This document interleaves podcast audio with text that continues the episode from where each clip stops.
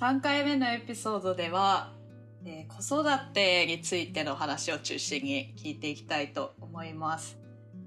ちょっと時系列に沿って聞いていこうかなと思うんですけど最初まずそのお子さんを出産した時の話を圭介さんから聞いていきたいと思います。出産のタイミングはその留学の期間のどのあたりだったんですか？出産は留学の前だったんですよね。なので日本でした。日本ではい。なんで、出産の、そう、一月前っていうタイミングだったんで、出産から1歳ちょっとまでは日本にいて、そこから先はアメリカの方の病院って感じですね。なるほど、なるほど。じゃあ日本、日本の病院で生まれて、出産に関してはそのアメリカの制度はあんまり使ってないっていうことですね。あ、そうですね。うんうんうん。舞子さんは出産はこちらアメリカだったと思うんですけどアメリカの病院はどういうシステムになってるんですか？保険とかどうカバーされるんですか？そうですね。保険自体はあの、まあ、今は会社のものに入っていてで、まあ、その妊娠出産は全てカバーされるようになっているので、まあ、そのそんなに払わなくてもいいっていうのはあるんですけどただ私の場合は妊娠したのが大学院の終わりでで出産したのが会社に入ってからということででその間にあの市をまたいで引っ越ししてるんですよね。カリフォルニアからボストンまで、うん、それがすごく大変であのボストンに移ってきた時にあのまずその会社に入社する、まあ、数週間前とかだったのでまだその学生時代の保険しかなくてでそれがあのボストンだと使えないっていうふうに言われてあの検診の時間をあの検診の日にちを少しずらさないといけなかったりっていうのがありました。あとはその移ってきた時に使っていたその学生時代の保険をあの病院側が間違えてそれをプライマリーインシュア,、えっと、インシュアランス第一あの1つ目の保険っていうふうに、まあ、リストしていて、うん、でその会社のをあの後で情報をあの送った後にその会社のをあのセカンダリーっていうふうにしてしまったんですよね。なのでその病院の方がなんか間違えてそのまずその学生の方の保険に申請してこれはその州外だから払えないみたいな感じであのリクラインされてで次にその会社からもらった方あのボストンあのマサチューセッツに効く保険の方にあの申請したら、いやこれはセカンダリーになってるから払えないみたいな、えー、状況になっても病院のせいなんですけどそれをちょっとあの、うんうん、直すのがすごく面倒くさかったです。まだちゃんと直してもらってないですもう何回も病院に電話したりとかいうのがあってすごく大変でした。結局マサチューセッツの保険がカバーしてくれたってことですか？そうですね。最終的にはカバーするはずなんですけどそれをあの直すのにいろいろ電話かけないといけなかったりがすごく大変です、えー、それがまず保険の話であとはあの、まあ、出産とかその検診の際に言うと私はその英語が母国語じゃないので知らない単語がたくさん出てきてもうなんか何言ってんのかわからないみたいなことが結構ありました。なのであの毎回検診の前に日本のブログで結構勉強していって結構その海外で出産した人のブログとかってたくさんあるんですよね。でなんかそこに出てくる単語とかを一応頭に入れてから検診に行くっていうふうにしてました。で特にそのコロナの影響で病院に私一人しか行けないっていうふうになってたんですよね。出産時以外は夫の帯同が禁止っていうふうになっていたのででその普段だと、まあ、夫が一緒に来てくれたら、まあ、ちょっとあの通訳ではないですけど、まあ、簡単な英語に直してくれたりっていうのができたんですけど、それはあの一人でやらなかったやらないといけなかった大変でした。うんうん確かになんかこう専門的な医学用語とか本当に英語で言われるとわからないですよね。なんかそういう意味でその圭介さんも多分現地のこちらのアメリカの病院をなんか利用されたこととかあるかもしれないですけどどうですか？そのあたりそうですね。いや、英語については全然わかんなくて、僕が、あの妻も英語は得意ではないので、僕は、あの、子供の検診の時とかには、僕もついていくようにしてるんですけど、まあ、ついていったところでわからないって感じですね。ついては どう。どうやって乗り越えてるんですか、その。あ、で、その場合は僕の場合、その、かかりつけの先生がすごいいい先生で、先生がめちゃくちゃ優しいので、わからなさそうな顔してると、言い換えてくれます。簡単な英語で。それは助かりますね。ケイスケさんは MIT メディカルですよね。その大学内の、そうですよね。あの私が聞いた話だとその MIT とかその大学のメディカルセンターだとやっぱりそのそこにいるお医者さんたちも外国人を相手にする機会がすごく多かったりとか、あとはその研究ができるレベルの人たち、まあ、その学識がある人たちを相手にする機会がすごく多いのでまずその丁寧に説明してくれるっていうのとその言葉がわからない人にも結構優しく説明してくれやすいっていう話を聞きました。まあ、それはすごい心当たりがあります。まあ、僕の周りの同じぐらいの年齢の子供がいる日本人の夫婦の友達とか結構いるんですけど、外部の病院に行くとかなり扱いがひどい上に何言ってるかわからないのに、わからないまま終わらせられるっていうのは聞いたことがあるんで、そう、アメそう MIT メディカルっていうその大学の付属の病院を選んだのは良かったなと思いますね。で、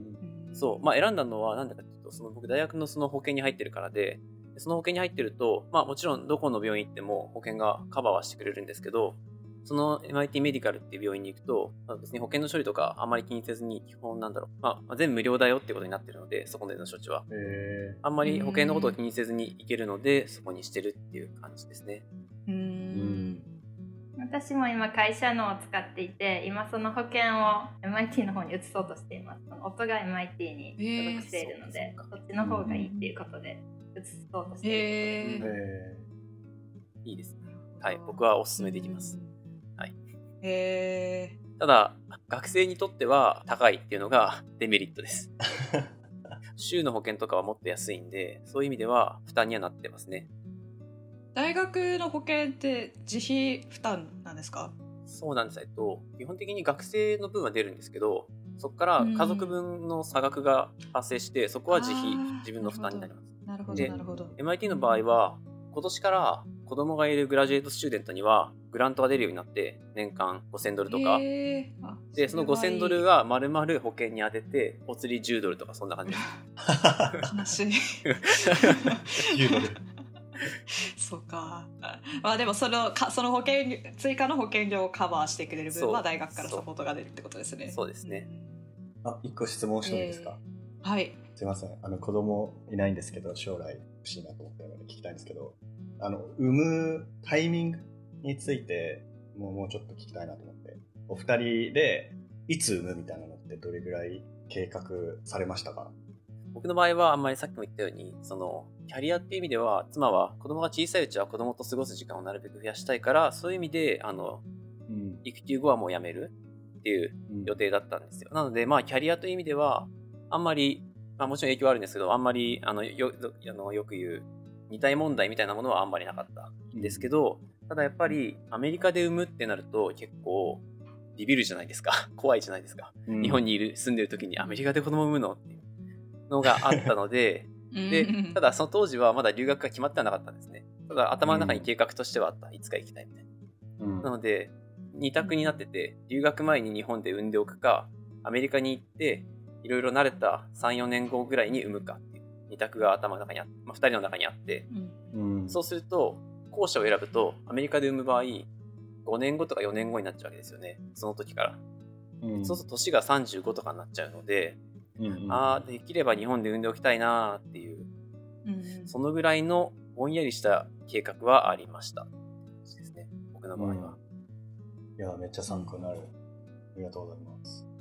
そう私の場合はあの私がその PhD を卒業後企業の研究職志望で夫の場合は PhD を卒業してから、まあ、アカデミア志望なので、まあ、まずポスドクについて、それから教授職にアプライっていう、まあ、そういう2人のキャリアのあの希望があってであのやっぱりその将来的にどんどん仕事で責任が重くなっていきますよね。私もやっぱり会社でプロジェクトを持って、まあ、責任が出てきてで夫も、まあ、その教授職になったら学生を持ってっていう風になるので、まあ、できるだけそのキャリアで責任が重くなり始める前のタイミングで子育てを始めたいなっていうのが2人の合意としてありました。ただその私の場合は、まあ、その妊娠期間っていうのもありますしその出産後、まあ、産休取らないといけないっていうのも考えた時にその就職してすぐに産休を取ってもいいのかなっていうところが自分の中ではすごく不安だったんですけどただその実際にあの会社に入ってみると私がその妊娠を伝えたのが内定をもらった直後にあのメールで自分の上司に伝えたんですけど、うん、なんかもう全然あ全然いいよみたいな。なんかあのうちの会社にはあのいろいろとベネフィットがあってそのチャイルドケアのサポートなどもあるからそういう制度いろいろ使うといいよみたいななんかすごいフレンドリーな返事が返ってきて、めっちゃいいっすね。めっちゃいい。人うんでウェルカムした。されてるっていうのは。はい、でまあ上司だけでもなくてあの職場の人たちも結構その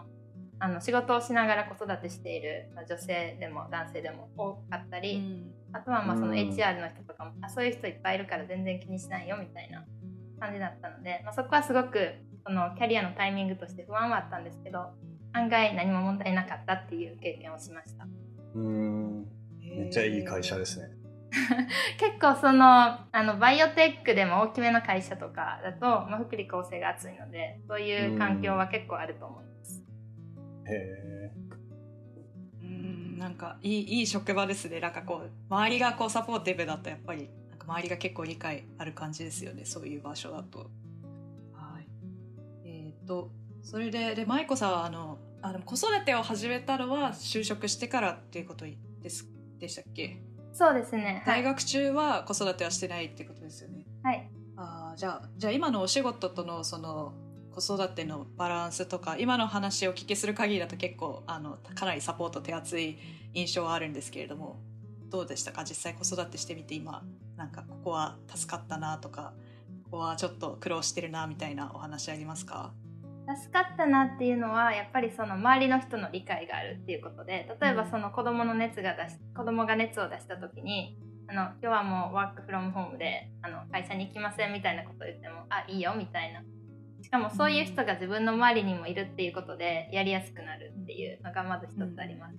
ただまあ大変だったっていうのは、まあ、その自分が結構あの実験をやりたいとか、まあ、そのプロジェクトをどんどん進めたいっていうタイプなので、まあ、結構そのあこの条件も試したいってなった時に試してしまう感じなんですよね。だからそのケイスケさんはそれをしないようにしてるっていう 話だったんですけどそれをでなのでもしないようにするのが超大変ですよね。きついですね、結構。やっぱりやりたくなってしまうのでもう自分で忙しくしてしまってもうなんか5時に帰らないとみたいなっていうので、まあ、あのいつもちょっと5時を過ぎちゃって先に夫に帰ってきてもらってその子供の面倒を見てもらうみたいな感じで、まあ、バランスを取るのに苦労してます。うんうん。健介さんは学生今大学院生ですけれどもどうですか？バランスとか両立に関して学業としその子育てのバランスについてはどうですか？はいはい、そうですね。えっと、子供、あ妻が、この日中は、妻が子供を見てくれてるので、その間はまあ、ラボで研究に没頭できると。本当頭が、妻に頭が上がらないんですけど、まあなので、そういう意味、えっと、その期間は完全に、その時間帯は、ラボでの研究に集中できると。で、家での時間は基本的に、子供が起きてる間は、子供の時間。自分のことは、自分の時間はないって感じですね。で、あと、なので、子供が寝たら、大人は自由時間がある。お昼寝とか、夜か、夜寝たとか、あと朝起きる前とかは自由時間になるんですけど、その自由時間って結局、やっと妻と二人で話せる時間とか、うん昼僕がいないので、やっとコミュニケーションを取る時間がそこにできたとか、あとは、ラボでは実験に集中する分、データ持って帰ってきて家でデータ整理したりするんで、うん。僕の場合は、僕のプライベート、一人の自由時間は僕はないです。うん。本当にほぼゼロですね。で、僕は別に研究がすごい今楽しくて、それでいい、まあ、それのために来てるんですけど、それでいいっていうタイプなんでいいんですけど、人によっては結構この状況きついかもなとは思いますね。うん趣味とかできるあ。する時間がないってことですもんね。そうですね。まあ子供うんと遊ぶとか、子供の成長を見るのが趣味みたいになってますけど、うんうんうんまあそれで僕は満足しているのでいいって感じですね。うん、でうん、あとは、バランスって意味だと、学生だとやっぱさっきあの、ゆきさんも、あの、電話の時に言ってましたけど、学生の時間って超フレキシブルに別に、結果出してればいつ働いてやってればいいので、そういう意味では、急に今日例えば子供が熱を出したとか、なんか様子がおかしいとかになった時に、急に時間作れるうん。のは、まあ学生のメリットかなと思いますね。ラボもうん PI がちょうどほぼ同じ年の子供がいるので、あの、めちゃくちゃ理解があって、え助かってます。うんそれは助かりますね。ーうんえーこれからなんだろう今後、まあ、また PhD 先があると思うんですけどこのあとなんかこうチャイルドケアとかベビーシッターとかっていう選択肢は考えていらっしゃいますか圭介さん？あーえはい、あのー考えてはいるんですけど、高くて使えないっていうのが実情ですね。うんななんですけど、なので、あの、週に5日チャイルドケアに預けると、もう、それをさっきも言ったように、家賃を超えるぐらいになっちゃう。家賃ぐらいになっちゃうので、例えば週に2日は、だけ預けるとか、あとそれか、まあ、ベビーシッターさんを家に呼んで、例えば半日見てもらうとか、そういうやり方をしようかっていう話を始めたところです。うんうんそうですね。で、まあ、知り合いには、あの、これ日本人で僕と同じぐらいの年でこっちに来た日本人の MIT の学生の人なんですけど、もう卒業したかもしれないんですけど、その人は貯金をフルで活用して、車も買うし、チャイルドケアもフルで全部使うし、をやって5年後まで貯金が持つか持たないかのチキンレースをしてるって言ってました。ちょっと心配だけど大丈夫か ちょっと僕はそれはできないなと思って、な。まあ、妻に甘えてるというか頼ってるって感じですう。ん。舞子さんはどうですか？ベビーシッターとか使ってますか？そうですね私は産後3ヶ月で復帰してであの夫は一応そのデータサイエンス系なのであの、まあ、家でも仕事ができるっていう感じなんですけどやっぱりあのお互いの研究を進める私の私は会社に行くし夫はあの研究を進めるっていうことをしたいってなるとベビーシッターとかデイケアが必要でで今はベビーシッターを週に3回とあと週に2日 MIT のデイケアに行っていますなので、まあ、平日は9時から5時まで、まあ、ずっと面倒を見てもらえるっていう状況があります。うん。なるほど、なるほど。このデイケア、あれですよね。か、妊娠が分かったら申し込まないと間に合わないとか聞いたことありますけど。そうですね、それは本当で、あの私、私たちがアプライしたのが結構遅かったんですよね。出産の2ヶ月ぐらい前でもうすでに遅くて、で、私が職場復帰するのには全然間に合わなくて、あのずっとしばらく待機児童のままっていう状況があって、で、その間はベビーシッターさんに来てもらっていました。ただその会社からバックアップケアっていう制度が出ていて、で、1年間に30日間会社から会社経由でベビーシッターを雇えるっていう制度があってであのフリーではないんですけど、まあ、会社の補助金が出ているのですごい安くで、まあえっと、1時間6ドルとかそれぐらいでベビーシッターさんを雇えるっていう制度があるので、まあ、それを活用するのとあとはその日本人の知り合い経由で知り合った方にベビーシッターに来てもらうっていうこれでそのシッターの分をカバーして、あとはその MIT のデイケアに、えっと、6ヶ月ぐらいで入れたのかな。まあ職場復帰して3ヶ月ぐらいで入れたんですけど、その後はまあ週に2日はデイケアがあるのでちょっと楽になりました。うーん、なるほど、なるほど。あの、そうですね。そういう、そういう中で、その舞子さんとそのパートナーの方、二人とも9時5時で働けていますか？その9時から夕方の5時までで。そうですね。基本的にはまあ平日の9時から5時で完全に働けるっていう状況になったんですけど、まあ、それも2ヶ月、3ヶ月くらい前から、デイケアに入れてからなんですけど、うん。ただやっぱり平日は本当に時間との戦いでもう朝、まあ、子供を保育園に送っていくか、まあ、ベビーシッターさんが来てくれるまでにそのミルクの用意をしたりっていうのをして、うん。でシッターさんに預けるかデイケアに預けてで会社に行ってで、まあ、5時に帰ってきてでそこからまたそのご飯用意したりとかあとお風呂に入れたりとかっていう本当平日はもう時間との戦いで何もできないです。うん結構そうですよね。バタバタしちゃいますよね。なるほど、なるほど。なんかそういう生活、忙しい生活の中でこう活用してるこ地域のコミュニティとか、あと日本人のそのコミュニティとかって何かありますか？私の場合はあの日本人のコミュニティが、まあ、ボストンってすごいたくさんあるんですよね。でその中でそのワーキングママのコミュニティがあったりその日本人で働きながら子育てしている人のコミュニティっていうのに入ると、うん。まあ、そこで、まあ、例えばベビーシッターさんこういう人たちがいるよみたいなのを紹介してもらったり、まあ、そのメーリングリストとかもあるんですよね。ベビーシッターさんこの日欲しいので来てあの来てくれる方いませんかっていうのをメールスで流すとあの興味がある人が返信をくれるみたいな。そういうシステムがあるのがまあすごく助かってます。それは結構便利ですね。ケイスケさんはそういうサービス利用したことありますか？えっと、MIT のそう、その家族のイベント、家族向けのイベントには何回か行ってますね。そこで結構知り合いが増えたり、つながりができたりして、助かってます。ありがたいです。うん。なんか地元の公園とかって行かれたりします？はい、結構僕、子供と公園に行く方で、行く方なのかなはい、行ってて、で、結構、最初はまあ、あの、英語がわからないのもあって子供が、急に日本語の環境から英語の環境に連れてくると、あの、何言ってるかわからないので混乱したりしてたんですけど、最近はだいぶ慣れてきて、で結構、その公園でいろんな人種とか国籍親、親ですね。まあ、親がいろんな国から出身の人とか、いろんな人種の子供たちと、なんか普通に最近はやっと遊べるようになってきて、でそういうのを見てると、なんだろう、まあ、日本ではなかなかそういう環境というか、状況はないと思うので、多様性が当たり前っていう価値観を、なんだろう、自然と持ってくれそうで、それは親としては見てて結構なんだろう、嬉しいというか、うん、ジーンとくるというか、はい、よかったなとアメリカならではですよね、うん、そういう環境は。ちなみに、その、お二人ともボストンにいると思うんですけど、どのぐらい、その、子供がいるとか子供が生まれそうみたいな状況で、ボストンに行くっていう意思決定に、そうそういうのが関与したのかなと思ったんですけど。私の場合は、あんまりその子供っていうのを意識していなくて、基本的にはそのキャリアで、まあ、ボストンが今、バイオテックが一番盛んな場所っていうので選びました。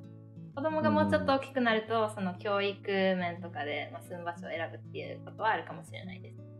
ちなみにマサチューセッツってどうなんですか？教育的に。すごくいいらしいです。ああ。めちゃくちゃいいらしいです。特にケンブリッジのエリアは。めっちゃ良さそう。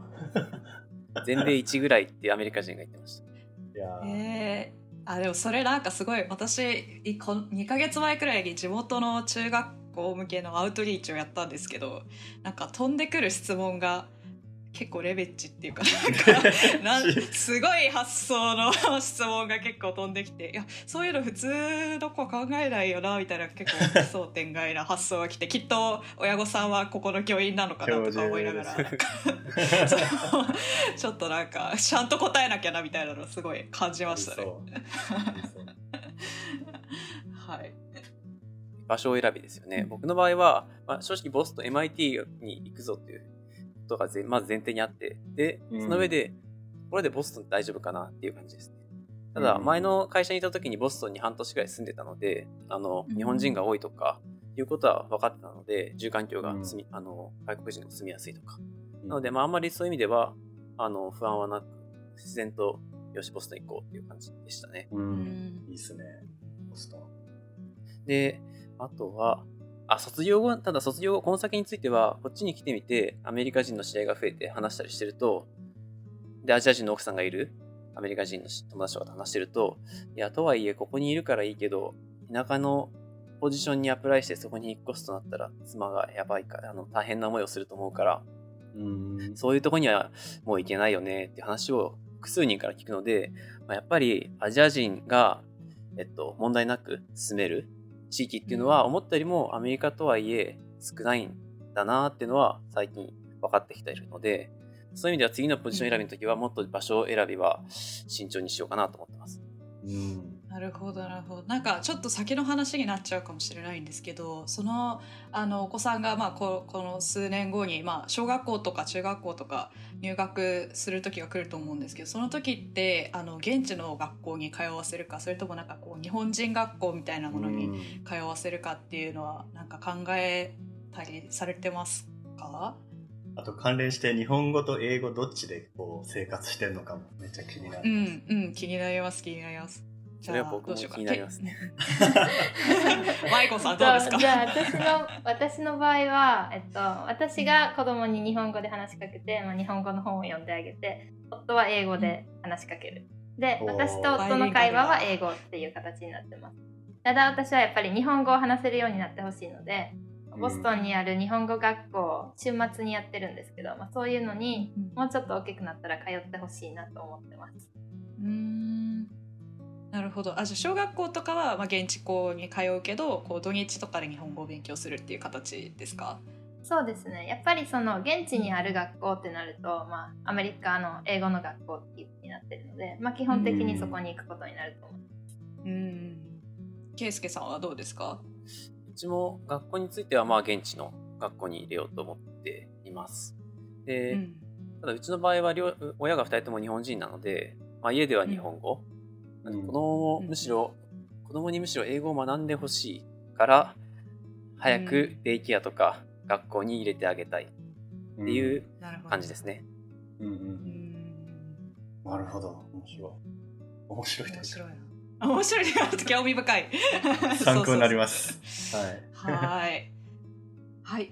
それでは今回のエピソードでは子育てに関する話をたくさんお聞きしてきました。えー次回はこう最後のエピソードになってしまうんですけれども、えー今後のキャリアの話や、えーパートナーとの、まあ、キャリアのバランスをどう考えているかなどなど、まあ、将来的な話についても、えーお聞きしていこうと思います。皆さん引き続きお願いします。